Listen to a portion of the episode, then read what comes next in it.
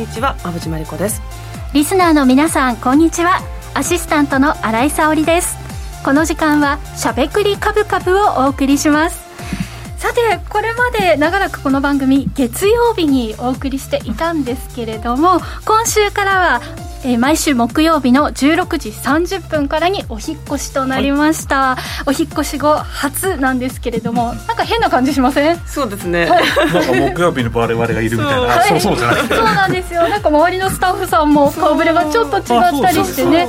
はい曜日の変化を感じますけれども、まあ、月曜日から木曜日に移動したということで、まあ、相場の振り振り返りといいますかお二人にいただいた情報をどう生かすかというのも少し変わってくるとところがあるかもしれないですよね。ね先週というか、まあ、前回お話しした時に、まあ、大体その話をしたんですけど、はい、まあ、あの1週間のねやっぱ軌道修正っていうのが必要なんですね、まあ、これが水曜日なのか、まあ、まあ別に木曜日でもいいんですけど、うん、まあ、1週間何があったかなって、まあ、指標もある程度出たりしてねでそこでちょっと戦略を変えなきゃいけないと、うん、えいう方もまあ出てくるし、まあ、相場も、まあ、週頭から、えー、今日まで、相場 4, 4営業日がありましたけど全然なんか相場先が違うので、まあ、そのの要因を探って明日一日勝負するのか今週は捨てるのかみたいな話で、うん、まだ一日あるって大きいですよね。そうそうそうだからそこで軌道修正できるとね週末その次の週に向けてのね、えー、当選者が取れるんじゃないかなと思っております、はい、木曜日をね有意義に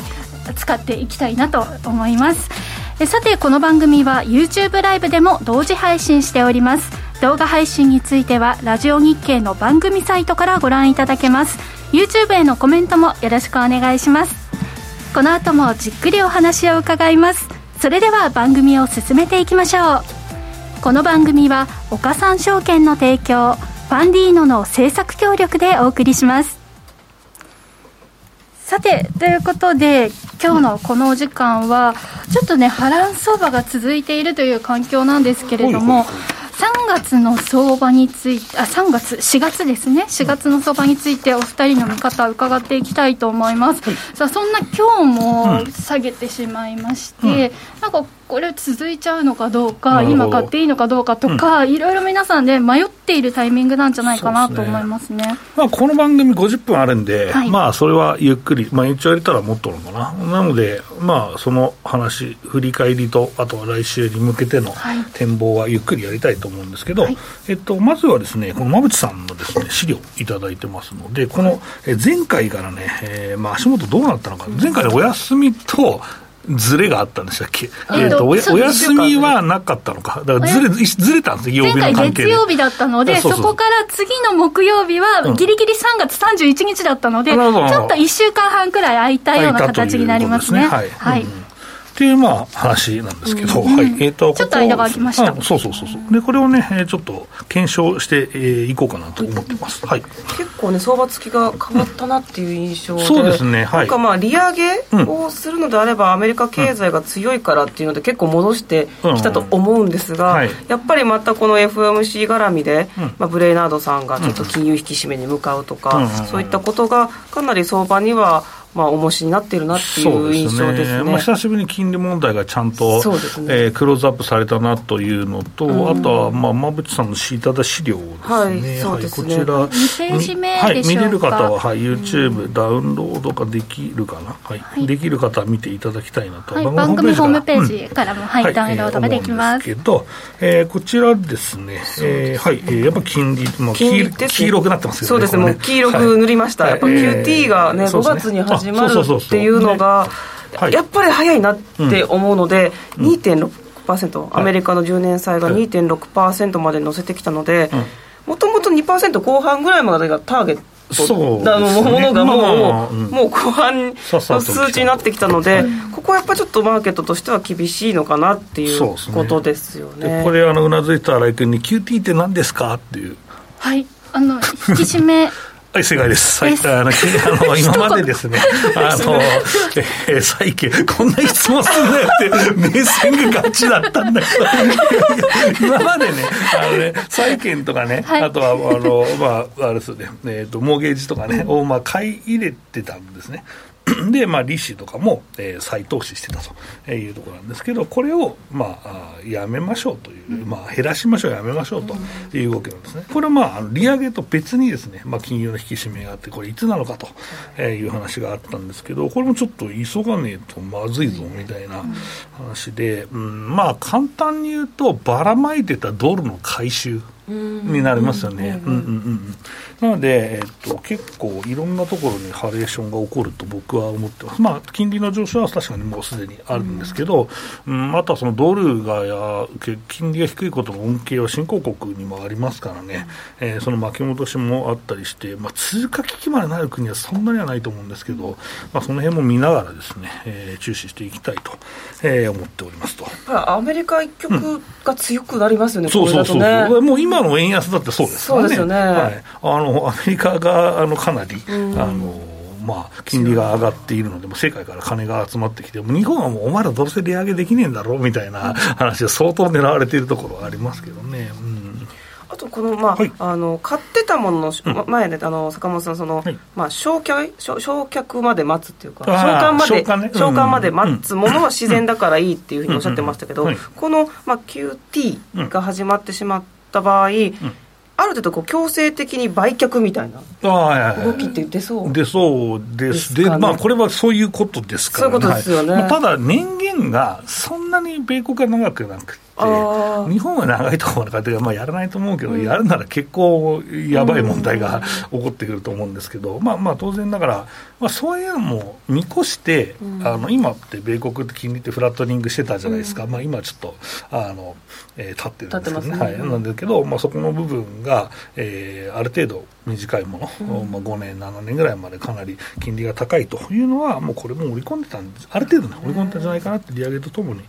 あるかなと思うんですけどね。はい。うん。まあ日本はね、はい、それでやっぱりちょっとあのグロース株っていうんですかね、うん、半導体関連が、はい、もう一回売りに来ましたね。れましたね。結構一回売ったやろうと思うんですけど、うん、もう一回売るんかいっていうのは。これを受けてもう一回売りに来ましたね。そうそう意味がわからんね、これは。もうそんなにね、なんか狙いたいのかなと思うんですけど、半導体か、まあ、ハイテク、サイバーグロースはわかるけどね、ねハイテク売られて、マザーズもね、売りになっちゃいましたからね。ね。うん、これ戻りが鈍かったのってそういうことだったのかなって、いや、そうじゃないでしょうと思うし、ハイテクだって綺麗に抜いてね、上抜けたものもありましたからね、三つハイテクみたいなね。うん。で、それで、まあ、今後の流れという話、うん、もうちょっとじゃあ振り返り、このコーナーやっちゃいましょうかね。はい。うん。あ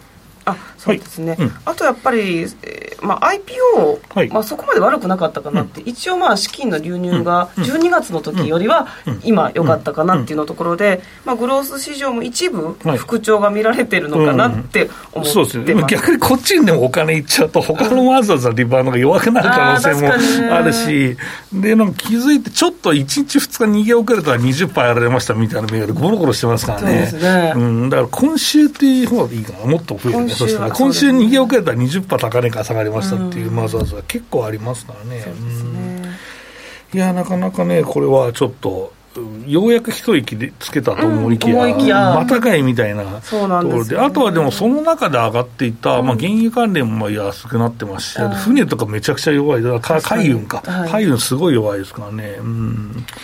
何買ったらいいのかっていうのもちょっと分かりにくい相場、ね、一旦全体的な利食いが入ってるっていうのが、うん、まあ、イメージなのかなと思います。なんか何買ったら以前に今買っていいのかっていうのもちょっと分かんないんですけど。ちなみに今日のね、はい、値上がりセクター唯一は製薬セクターだったけどね。ああもうそこ医薬品。買っとけみたいな話で終わるっていう。ディフェンシブそこがそうそうそうそう、うんだからもう触れないよね、これを電力にも触れないし、だからどこに振るんですかっていうので、なんかお金が、うん、投資家困ってるのを今日はちょっと。へへって見てました。じゃやり方としては、医薬品などのディディフェンシブだけ持ってちょっと待ってるっていうのもありですか、うん、そうですね。でもこれがねちちょっと続くか分かんないですよ、医薬品もね、そうそうそう、これが続くのは基本バリュー株が続くのはおおかしいからね、バリュー感がなくなっちゃうから、だからやっぱ業績ヤーマンとかリタリコとかビッグカメラみたいな業績決算発表で良かったものが伸びてるので、やっぱ業績なのかなと思いますそうですね。そこはまあ間違いないし、今今度3月決算も出てきますからね、4月の後半ぐらいから、まあ、その辺も注視していきたいと思いますということで、見通しについては、ね、続きの最後、山内さんのコーナーでやっていきたいと思います。はい、では、続いてはこちらのコーナーです。坂本慎太郎のマーケットアカデミア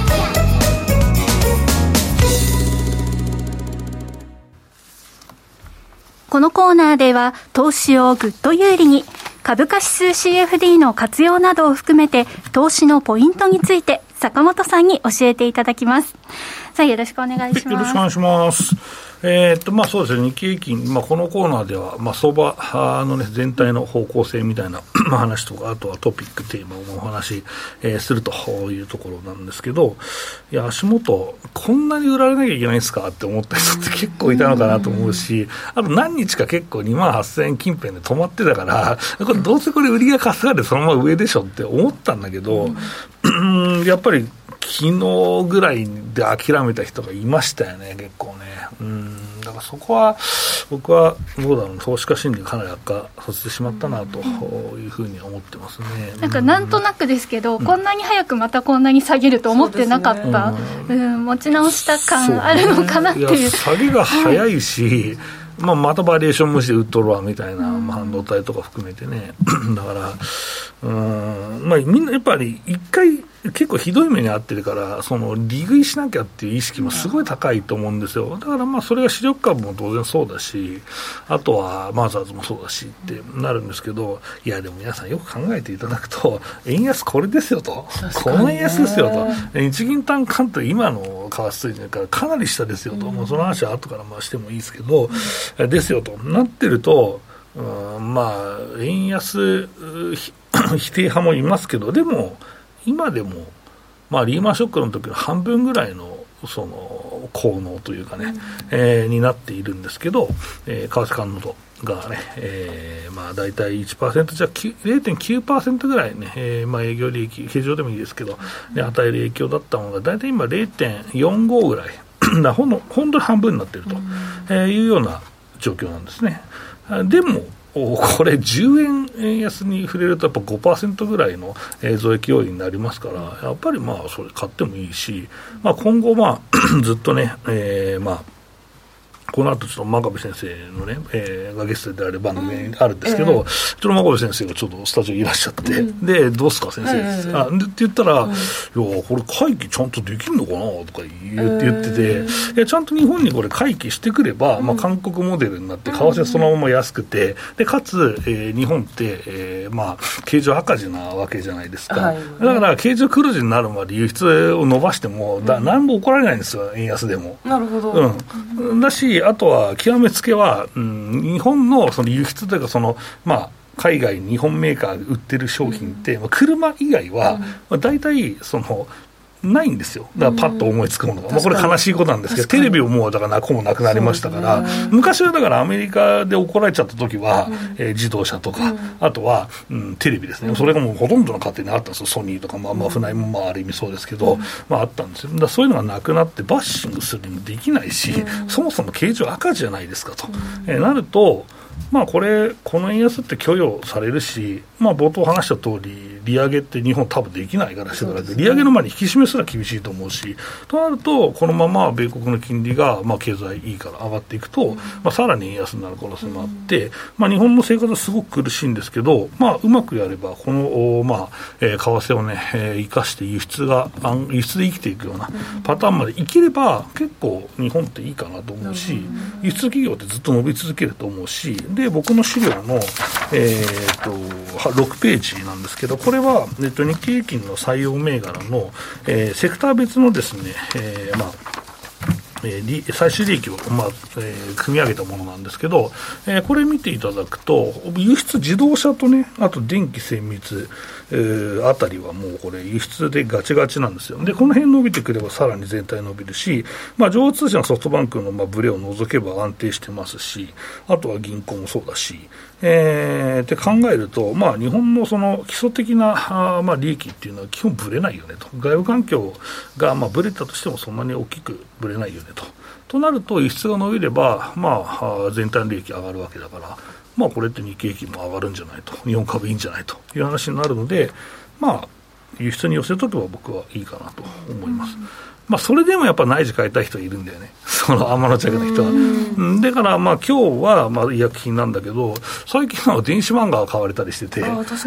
電子漫画ってさ、これよく考えたらさ、円安全く関係ないから、そうですね、もうあの印刷しないからさ、紙も何もいらんしって、だからそういうの無理やり買う多分人がいるんだけど、もうみんなまあ諦めて輸出だけ買っときゃいいと僕は思うよ、とりあえず。もうもうこれしかないと思ってでもなんでそこに集中してるんですか？いや他はだってさ、食品とかない時だけど、もうもう輸出高いからだめでしょ、はい、だし食品だめあと化学もまあ石油原元来の原料だし、うん、輸入して加工するからだめ、うん、まあ、あとはそうね鉄鋼とかはまあ輸出があるけど原燃料費が上がってあ原燃料費もそうなんだよ、うん、だから、えーと、電気代が上がったらだめなんだよいやそれ厳しいですね、電子漫画の会社はさ、多分さ、サーバーとさ、本社でリモートにしたらさ、はい、君たち家で買って電気代払ってねっていうぐらいで 終わるから、ほとんどこの円安とか資源高の影響ってないんだよ、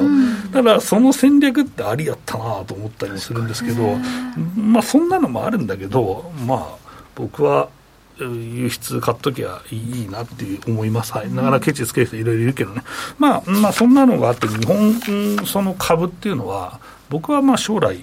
結構明るいと思いますよ。そういう意味では。まあ、うん。まあ、あのやっぱりその輸出が伸びると、輸出企業が伸びると、まあ、EPS が上がる構造になってるから、で皆さん大好きな日経平均の平均レンジは12倍から16倍ですよというのがあって、これから12振り切れたら、そりゃ買うでしょうって話になるわけですよ。案外、今期、これから情報修正がむちゃくちゃ出てくると思うんで、今期もう前期になるね、うん、えー、まあ多分もう今の時点だったらまだ12倍台だと思うけど、うん、11倍台にもうちょっとしたら入るんじゃない、ね、ひょっとしたら入ってるかもしれないと。うん。でまあ、ただ、今期の業績予想が多分ネガティブだからっていうのはあるんだけど、うん、でも、19の業績を見ると、すごいいいよねとなると僕は思ってるので。うん。だからまあ、うん、ちょっとラグがあるかもしれないけど、持っときゃいいんじゃないというふうに思ってます。うん、えー、製造業の回帰などもゆっくりね、えー、来れば面白いなと思ってます。うん、で、えっと、あと日経金の状況なんですけど、需給ですよね。えっと、これね、えっと、今日、えー、出ましたので、これ木曜っていいね、えー、これがちょうど引け後に出ますから、で、これをですね、皆さんにフィードバックできるというのは非常にね、戦略を立てるのにいい時に指標が出るなと、はい、いう話なんですけど、えー、まず現物から見ていただきたいなと思います。えっ、ー、と、3ページですね、僕の資料。えー、これ現物、これずっと売り越してました、これ。えー、これ、この直近価格で1兆7000億、8000億ぐらいね、売り越してました、現物がね。で、えー、あの日経期のリバウンド中にも売り越してました。で、なんだこれという状況でしたが、ようやくね、買い越しに転じました。えー、と、これがですね、えー、外国人投資家の話ですね。で、これが、えー、3604億円の買い越しと。なっています。えー、ようやく売りが一旦反転したなと、うん、えー、いうのが1点。で、えー、あと逆にですね、まあ、先物なんですけど、これね、外、うん、国人投資家がね、1兆2000億円ぐらい売り越してるんですよ。これやべえじゃんと思うじゃない、はい、でもこれは、毎回、えー、その3月の最終週によくあるパターンで、あのこれはですね、まあそうね、あれですね、えー、っと、信託銀行が、信託がですね、えー、逆にこの8300億円ぐらい開口してるんですよ。うん、で、これは何ですかっていうと、えー、これ、毎回これ出てくる、この3月。うん、えー、これはね、えっと、配当分なんですよ。うん、あのファンドが、えー、っと、まあ、その配当込みで運用している場合は、その配当が届くのって3か月後ぐらいなので、その前に先も分かって手当てしちゃうんですね、だからその買いが来るところをしたたかに外国人に売っていると、でこれ、実はこれ2、3週間前、外国人、すごい買い越しになってたりするんですよ、うん、だからそこでぶつけたなっていうのが、なんとなくイメージできるんですけど、えじゃあ、毎年そこ狙うっていうのはありなんですか？いや、ありなんだけど、はい、実際うまくいくかどうかわからないよ、それは。その時の相場によるからさ、はい、日本はそういう時期としても、まあ、実は海外なんかあって、米国が暴落したらうまくいかんわってなるじゃないですか。うん、でもまあ、これはまあ言ったこのクリック株365で配当狙い作戦というのがあったんですけど、ちゃんと検証してないけど、今年もうまくいけば逃げれたんじゃないかなと思いますけどね。うん。あの資料をですね新しくしてきたんですけど13ページ目、えー、そうですね13ページ目ですね。ここの3月っていうところですね、えー、2万3730円というですね、この配当相当がいただけたとえいうことなんですけど、これ1枚立てるのに、まあ、大体9万円ちょっとかな、あまあ、後でレバレッジ、えー、かけマックスでかけてですけど、えー、ですし、これ年間もらえるのは多分このままいくと4万5千円から、まあ、5万円はいかないけど5万円弱ぐらいとなると、やっぱりこれ、えー、まあレバレッジをちゃんとね、えー、考えて1年持ってれば半分ぐらいお金が返ってくるというような、えーまあ、商品なんですけどね、まあ、そういう、まあ、投資方法もあるかなと。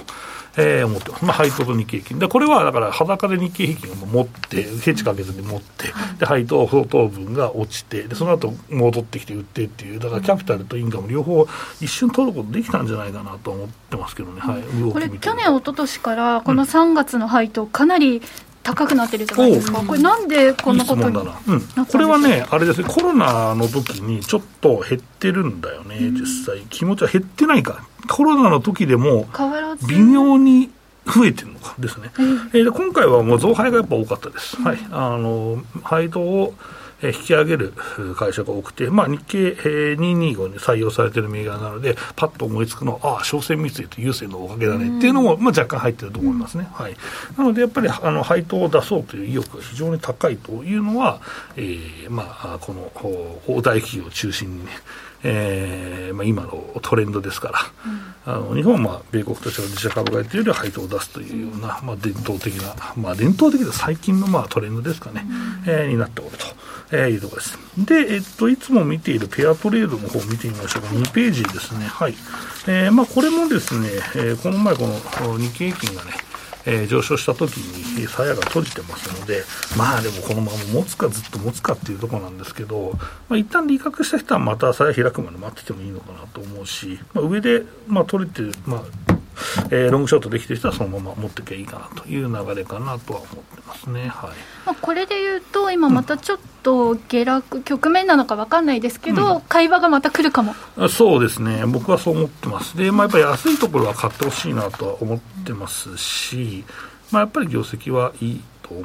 で、えーまあ、ただね、これ、どこまでこの最近の今週の下げとか見たら、またこれ、2万5000台までいくんじゃねえのとかいう人が結構いて、まあそうですね、一つネガティブなことがあるとするあったとすると、やっぱりその追加制裁が少しね、えー、出ちゃいましたね、はい、そうなんですね。うんまあ、あれをじわじわやってくると心理的によくないですよね、どんどん追加していきますみたいな。まあ、やっぱりよくないし、まあ、それが、まあ、一応リ、えっと多分株価に織り込まれていなかった、えー、ウクライナ情勢の超長期化と。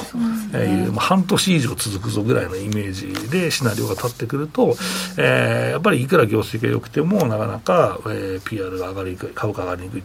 という形になるだろうなと。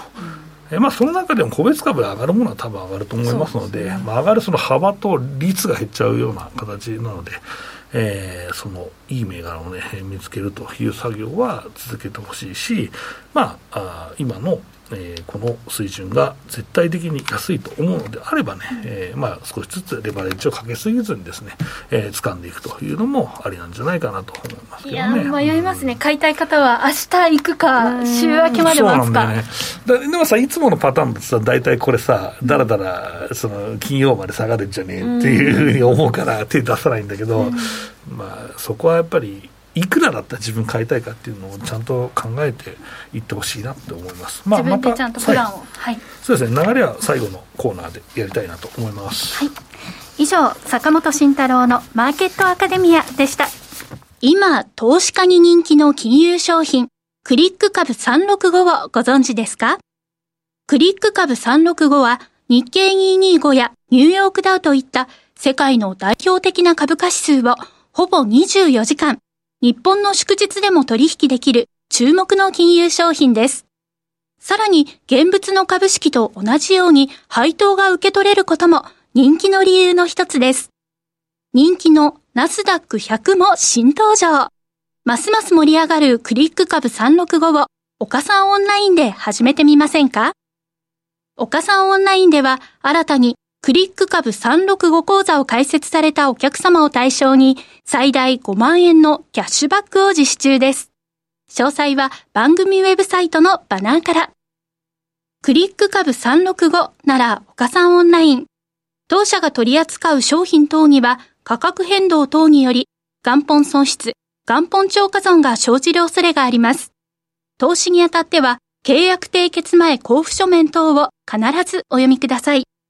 金融商品取引業者関東財務局長金賞第53号岡三証券株式会社。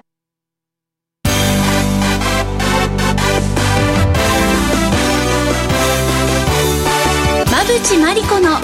10分で教えてベンチャー社長。このコーナーはこれからの日本で活躍を期待される起業家ベンチャー社長に焦点を当てていきます。これからの成長企業のキーワードが分かれば、投資の視点としてもきっと役立つはずです。今日は株式投資型クラウドファンディング最大手のファンディーノで紹介しているベンチャー企業、株式会社ファイブゲート代表取締役、小笠原隆さんにお越しいただきました。よろしくお願いします。よろしくお願いします。ではここからは馬淵さんよろしくお願いします、はい、よろしくお願いしますと小笠原さんは自動車の対タイヤの空気圧のモニタリングシステムを展開されています、はい、で常にこのリアルタイムで空気圧を正確に管理する技術が評価されて、えー、日刊自動車新聞の用品大賞も受賞されています、はい、でまあ、タイヤってパンクのこのバーストとかっていうのはその走行不能になるだけではなくて今命にも関わりますよね。そうですね。詳しくこの辺りを伺ってもよろしいですか？はい、ありがとうございますはい。えーと、実はあのタイヤのトラブルっていうのはですね、えーと、高速道路の、えーと、トラブルの原因のですね、まあ、1位になっているぐらいでして、えーとまあ、その原因はタイヤのパンクとかですねあと破裂してしまうバースト事故っていうのが、うん、あの多いんですけれども、うん。えー、我々はそれを、えー、と解決する商品をですね取り扱っております、うん、はい。えー、そうですね。自動車のタイヤの空気圧モニタリングシステムというものなんですけれども、はい。えー、商品名をエアセーフというシリーズで展開してます、今日お持ちいただいたんですよね。あそうです。はい、はいえっ、ー、と、どっちはい、こんなパッケージで、はい、かっこいい。あ、これですね。はい。あ、マウスさん持ってるのが、これがモニタリングモニタリングですよね。はい、これを自動車につける。そうですね。あの、それが、それに、えー、空気圧が表示される数字でですね。ここに数字が出るんですね。はい。バルブがそこにある、マウスさん、その。あ、ボール状の。あ、これ、そうです。バルブ。はい。それがセンサーですね。センサー。はい。ええ。そうですね。これがあの空気空気を入れるところになってまして、うん、その裏にセンサーがついているっていうものですので、うん、はい。まあ普段はもう全然見えないものですね。こっち側がタイヤの中に入ってる、はい、そうです。はいその通りですね。はい、はい、ここから空気を入れますんで、ね、はい。なるほど。分かりやすい、はい、でこの丸いバージョンははい、それはそうですね、まあ後でもうご紹介しますけれども、あのこれもそのこれは乗用車用なんですけれども、うん、こちらはトラック用に開発しまして、はい。えーと、取り付けがいらないですね。このスーパーボールのような形のセンサーになってますんで、えー、タイヤの中にこう転がしてコロンと入れてあげれば中でこう、えーと、動きながらですね空気圧と温度を検出するっていうセンサーになってます、はい、これすごくあの画期的でちょっと世界で、まあ、初めてあの弊社が、はい、あの形にしましたので、はい、坂本さんはね、はい、最近車を買い替えられたというところでね。僕日本車なんであれですけどこれ外国の車は結構このモニタリングシステムってありますよね。何気にこのバルブって実は日本強い分野で太平洋工業さんとかすごいシェア持ってたりとか、ね、はい、世界でしたりして、はい、でもなんでこれ日本でないんだっていうのが、うん、よくわからないんですけど、ね、これってなんか道路状況が良すぎるからだとかいう話いやそれでも別に世界の流れからからしてもモニタリングしてバースト事故も絶えないじゃないですか、そうですね、この辺ちょっとお聞かせいただけたらと思うんですけど、お願いします。そうですね、はい、えーと、そうですね、あのトラブルとしては、やっぱりあの、えー、タイヤの、うん、破裂とかにつながるとですね、うん、あのまあ、走行安定性を失って、えーまあ、事故につな大事故につながってしまうことがあるんですけれども、まあ、あの日本でその法制化にならないのはやっぱりそこがあのなんて言いますか、えーまあ他、他の諸国に比べるとですね道路状況がやっぱりよくって、まあ、そこから、まあ、その人命に関わる、まあ、あの事故があんまり多くないという判断のようなんですけれども、はい、ただ、まああのえー JAF のですね、うん、あの乗用車の救援のですね出動回数が、タイヤのパンクとかタイヤのトラブルだけでも年間40万件近くあの出動されているという、はい。えあのすごい数なので、まあ、それだけあの40万件ですね、あの困ってる方がいらっしゃるっていうことなので、はい。まあ、あのタイヤがトラブル起こるとその予定が崩れますし、はい。まあ、運送業の方はですね、えっとまあ、荷主さんの、まあ、約束をあのちゃんと、え守れないということになりますので、まあ、そういったことの損失が発生しやすいと思いますので、まあ、あの法制化の,、えーまあそのえー、それを待つ前にですね、あの弊社としては役に立つ世の中の役に立つ製品を、まあ、どんどんこうリリースしていきたいなというところで始めてきた経緯があります、うん、あの、はい、今コメントでですねリスナーの方がつい最近バーストしましたっていう、はい、コメントもありましたしあと、はい、ガソリンスタンドで空気圧測りましょうかは断っちゃうよねっていうコメントもある通りやっぱりなんかなんとなく空気圧の点検って時間もなかったりでこまめにしないような印象があるんですけど、そうですね、セルフになってさしなくなったんですね、結構そうですね、もう本当にその通りだと思うんですけれどもやっぱりあのセルフスタンドですとあのガソリンスタンドのお兄さんが、はい、あの見ましょうかって言ってくれることすら少なくなってきてますので。はい、ね、最近、セルフで宇佐美よって名前言っちゃった貸してくれって言って、あの 空気圧測ろうと貸したら500円ですがって、マジかいみたいな、そういうスタンドもあるんですよ。はい。まあ、そうなると余計あのタイヤの空気を見るのが億劫ですし、うん、まあ、まずその必要があるって知らない女性とか、まあ、あのお年を召したドライバーさんとかもいらっしゃるんで、ぱりまあそこをですねあの教えてあげるっていう機能を、まあ、あの車に導入させたいので、まあ、こういったものを、えー、ご用意して、まあ、それこれをですね、まあ、あの安全のために使っていただけたらなと思って展開してます、はい、私自身車を運転しないので、うん、当たり前のように、まあ、空気圧とかってあの正常に保たれているものと思っていたので、はい、今日の今のお話聞いてぞっとしましたね。そうですね。メンテナンスがいるってことですね自分の意識でも。そうですね。あのタイヤの空気ってあゴムはですね、えー、あの空気が自然にの抜けていってしまう構造になってるんで、うん、えー、構造っていいますか特性があるんで、うん、まあ、自転車も同じですけどあのしばらくするとこう潰れてきますよね。で重くなってくるのであのまあ、そういったところが車でも起こってるっていうことですね、なのでよく知らない私からしても、この空気圧センサーが搭載というか、使っている車っていうのは安心だなと思いますね、そうですね、はい、実際にまあ個人の方もそうだし、まあ、トラックの方も、まあ、使いたいなって思われると思うんですが、どどうやって導入したらいいんですか、御社の。は？い。えーと、現在ですね、えーと、そうですね。もう4、5年あの、販売展開をしてまして、えー、えー、今、流通が少しずつあの、うん、えー、確立してきまして、まあ、ご近所のですね量販店さんはですねあの、えー、カーショップさんとか、えー、あとはタイヤ系列店ですね、はい、あのそちらで、えー取りえー、取り寄せをしてもらうようなことはできるようになってますんで、はいあのいつも行かれるところにご相談いただければ入手はできるかなと思います。取り寄せ形式です棚に並んでるっていうそうですね。今あの、こうお店に並んで、うん、えーとはい、いつでもっていう状況にするのは目標でして、うん、はい、まだそこまでは至らないので、まあ、そこにこう欲しいなっていう人がたくさん出てきていただけるように、まあ、あの啓蒙活動とかですね、はい、あの PR を今努力してやってるところですね、じゃエアセーフですね、はい、エアセーフで、そうですね。はい。その安心を得るための値段が気になるんですけど、うん、そうですね、はい、値段はですね、えっと、四輪用の、えっと、こちらのその4つセンサーが入っている乗用車タイプには、はい、えっと、3万円台ですね、はい、それで、えっとまあ、種類2種類ありますけれどもお好みで、えっと、選んでいただけるようになってますね。はいなので、まあ、タイヤ交換の時に一緒にあのご注文いただけると一番タイミングがいいかもしれないです。タイヤを外さないとつけられないので、はい、そうですね、ええ、そうですね、はい、今どのようなメンバーで運営されているの？か生産体制とともに教えていただけたらと思います。そうですね。はい。えっ、ー、と今そう、えーと、このエアセーフをですね TPMS っていうんですけれども、まあ、こちらを、えー、導入、えー、するきっかけになったのはあの今、えー、弊社のですね、えーと、顧問をやっているものなんですけれども、えーと、その顧問がですね、えーと、もともと、えー、海外の、えー、と自動車メーカーと輸出入の取引をやっておりまして、まあ、そのノウハウからですね、えー、台湾のメーカーから、え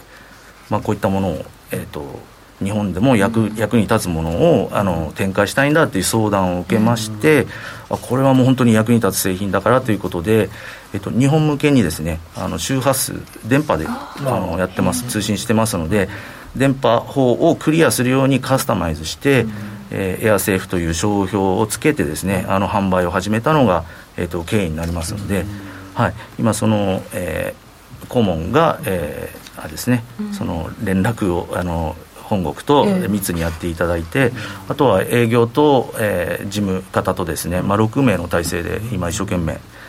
えー、やっているところです。これからどんどん拡大していくっていう感じですね、はい、もうそうですね。そういう目標を立ててますんで。今後の、まあ、事業展開改めて伺ってもよろしいですか？最後に。そうですね。はい、はい、えーと、事業展開としましては、えーとまあ近々にですね年内をにですね、はい、こちらの四輪の製品のあの新しいバージョンを、えー、計画はしておりますただ、まあ、あのこの部品の事情ですね。あの遅延の事情があるのでちょっと、まあ、あの思った通りにっていう感じはちょっとずれるかもしれないですけれどもあのより安くですね使いやすいものをあの展開していく予定にしてます。あとはですねトラックのそのこういった製品も扱ってますので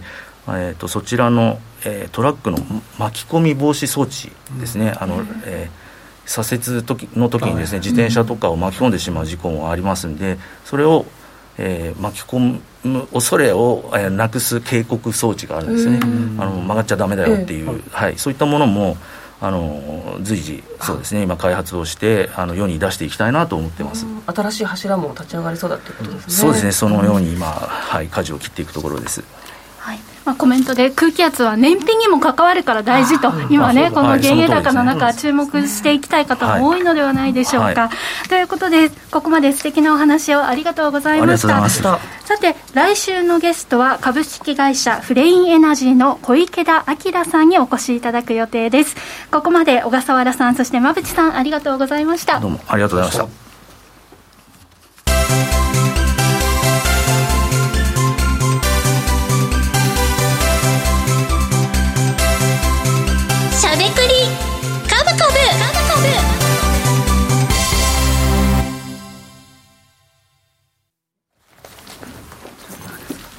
しゃべくり株株。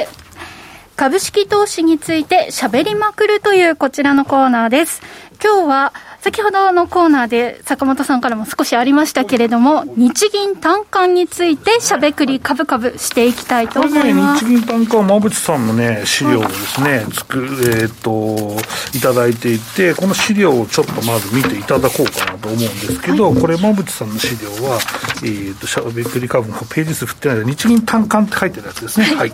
えー、こちらをですね、出していただけたらと思うんですけど、えっ、ー、と、まあ、この日銀短観はやっぱりこのね、えー、まあ、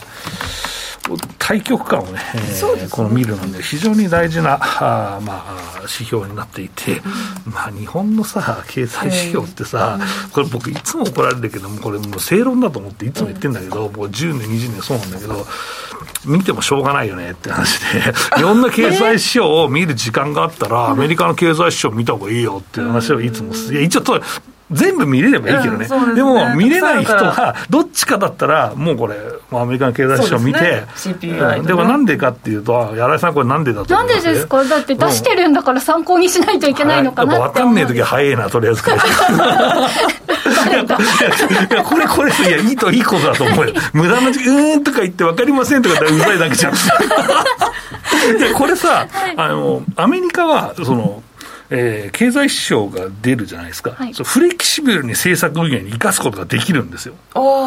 それってまだ利上げ、まあ、まあ、今はちょっと利上げしかもうできないんですけど、うん、利下げも、利上げも選択できるし、金融も引き締めるまあえー、緩和するっていうのもできるし、でまあ、これ、政策のその手段があるんですよ、日本ってもうぶわー緩和しちゃって、もうじゃぶじゃぶしちゃって、あの結局、どうしようもないじゃないですか、だからもうしょうがないから、じゃぶじゃぶにして、まあ、株買うしかないよみたいな感じで、もう手詰まりだから、これ向いてもしょうがないよねっていうやつすると、お前はあのあの評論家として なめとるんかって言われるかもしれないですけども、見てるよ、見てるけど、あんま意味ないよねっていう話だし、えー、あとはは日本の経済指標悲観的なのが多すぎるから見ると、いや、今回のあの GDP もやっぱりいまいちでしたねとかいう話をずっとする人になっちゃうわけじゃないですか。うん、だからなんだけど、日銀短観は見たらいいんじゃないっていう、その、あのどっちかというと、その先行指標ですからね、はい、あの雰囲気、雰囲気ですから、そう雰囲気、アンケート調査ですからね、そうアンケート調査だから、どう思ってますか？そうそれはあの基本的に大事なことで、であとは、これもう大企業と中小企業にこれ分かれたりしていて、うん、えー、まあ、あるので、まあ、この辺をね、えー、見ておくと、雰囲気がね、そうえー、雰囲気大事。いいと思います。雰囲気投資家はこれ見るといいですよという話なんですけど、はい。はいえー、で、えっ、ー、と、この日銀短観の見るところはですね、この景気判断とかですね、お願いします。そうですね、やっぱりちょっと思ってたより悪かったなって思った人が多かったようですね。うん、すね。やっぱこの原材料高とか、うんね、あとまあオミクロンの影響が今、まあ、受けてますので、アンケート調査としてちょっと3ポイント下落、業況間判断は下落しているということですので、おそらく3月期の決算？の内容はこれを反映されるような内容になってくるので、うん、ちょっと弱い決算発表になるかなと思うんですが、うん、それはまあ置いておいて、来期を見ると、やっぱり後半は良さそうだなっていう見方でいいのかなって思ってます、そうですね、はい。なので、多分これを見たり、えーまあ、この経済指標をもとにですね、あの多分、えー、5月の半ばに発表される、えーまあ、あの期末のね、えーまあ、開示資料が出てくるわけですけど、まあ、ネガティブな話がいつも書いてあって、なあれいらねえじゃねえかっていつも思うんですけど、あの自虐みたいなね、そうそうそう、えー、どんなに好業績の会社でも最初ネガティブなとこから始まります。けど、もう、ね、そうもう季節の挨拶みたいになってますけど、あれは。えー、なんですけどね、まあ、あのこれを見る限り、山口さんおっしゃった通り、まあ、そうなりそうだ、ね、けど、高校業生産は結構良かったりするんですけどね、あれはまあ、ね、まあ、潜っちゃったからっていうのもあるんですけど、一時期。うん、だから結構だし、自動車の回復とか、あその辺もいつか面白いかもしれないですね、やればね。はい、あの、うね、うんうんうん。えー、なんですけど、まあど、どんな産品が良かったとかね、あれ載ってるじゃないですか。すね、まあ、それちょっとよくて、で、この、えー、日銀単価もね、えー、この雰囲気がですね、このき、えー、業種によってですね、出てますので、ねえー、全然違いますよね。これ、生き生きなのは生産用機械じゃないですか。でね、でもさ、この生産用機械の会社ってさ、めちゃめちゃ PR 低いしさ、で、ね、今回の下げにもいつも付き合わされるしさ、もう何なんすかっていう話だけど、なんでこれ我慢して買えんのかね、みんなって思いますという、はい。ちょっと帰りはあるありますよね、やっぱりね、はい、相場とね、うん、科学も意外とやっぱこの石油元来のその化学メーカーって、まあ、当然あるけど、うん、まあ、日本の化学メーカーってどっちかというと、ニッチなとこがすごく多くて、ね、だから、まあうん、いつも言うけど、5000億ぐらいの、まあ、時価総額の会社は結構ある、はい、これってドイツぐらいじゃない、アメリカもそんなないと思いますよ。うん。えー、なんですけども、そういうですね、えーまあ、科学も生き生きになっていると。そうですね、えーうん、で自動車、ちょっと挽回生産が遅れたからですかね、ねうん、そうですね、まあ、ちょっと立ち上がってもよかったですよね。うん、まあ、ただ、比較的すると好意にはいるとは思うので、はい、一回潜っちゃってますけどね。はい。なので、まあ、この辺も見ながら、ちょっとね、その展望を占うというのは、非常にね、えー、まあ、一つの戦略を立てるのにはね、えー、意味があるかなと思うんですけど、まあ、この中であと見ておかなきゃいけないのは、やっぱ、まず為替ですよね。ね。はい。えっ、ー、と、ここは大企業製造、大企業製造業の、えっ、ー、と、今期の為替レートがね、とりあえずね、うん、これは大体112円弱ぐらい。まあ、112円と覚えておいていいですよ。と考えると、今のですね、えー、まあ、為替の相場を勘案すると、10円ぐらい上振れてますから。だいぶそうです、うん、上ですもんね。となると、やっぱり、基礎の業績が、えー、弱気でもキャッチアップするだろうという考えは、ここから、えー、一応見ることができるかなっていう、まあ、いい話にこじつけてるだけではあるんですが、はい。うんえー、っていうまあ状況ですね、はい、この辺を生かしていけばいいんじゃないかなということです、まあ、そういったことを踏まえて、うん、今見ておくべき銘柄、そうね、見ておきたい銘柄を教えてください、まあ、やっぱりマザーズがまた下がっちゃったっていうのもあってね、まあ、マザーズを案外拾うのは面白いかなと思っていて、マザーズ拾うのは何拾うかというと、えー、やはり成長力が高くて、えー、PR が剥がれてしまったもの、高 PR が剥がれてしまったものということで、今日は、えー、僕の8ページですね、えー、7095の MacB プラネットすね、紹介したいと思います。えー、っとね、こちらはですね、このデータ解析プラットフォームハニカムというですね、えー、まあ、ものを持っているマーケティング会社なんですね。まあ、これを使ってですね、えー、まあ、マーケティングをまあ行って戦略を考えていくというところなんですけど、これ結構なね、成長力がある会社なんですね。えー、まあ、そんな中で PR がまあ30倍以下までいっていると、うん、えー、いうことですので、まあ、一旦まあ、チャート好きな人もこれ下、この辺で止まるんだろうというのがなんとなくあるのかなと、えー、思いますので、まあ、全戻しはさすがに僕は相当時間かかるから難しいと思うんですけど、うん、まあ、ある程度戻しはちゃんとマザーズみんな、ちょっと一回も折れちゃいましたけどね、買うぞと、えー、なった際はいけるんじゃないかなと思うし、うん、まあ、買おうと思って買えなかったですね、このマザーズ株ですね、えー、これを、まあ、この週末ないし、まあ、来週にかけてね、えー、一応吟味をしておいて、どこでもいけるぞというふうにしてですね、えー、まあ、望んでほしいと思います。まあ、次のマザーズの上昇は、まあ、1回、2回振るい落としてるから、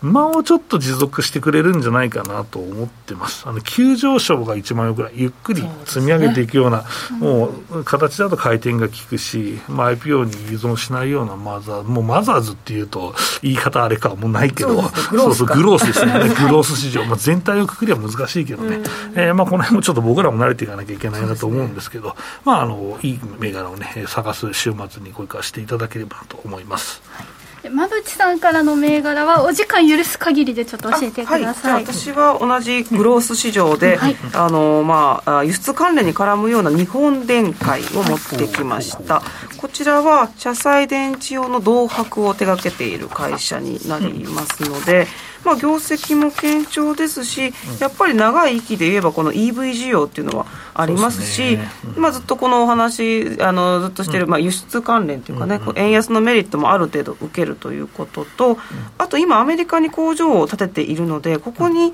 まあ、工場が新設されれば、あのアメリカの国内の電池メーカー向けにガンガン売りに行くっていうことがあるので、結構業績もいいし、まあ、トヨタの影響を受けますけれども、同じ輸出関連の中で、グロースでこういった銘柄珍しいので。そうね、まあ、IPO がちょっと剥がれちゃった部分もあるんですけど注目度は高い銘柄だと思います、うんはい。では続きは YouTube タイムで教えていただきたいと思います。以上しゃべくりカブカブでした。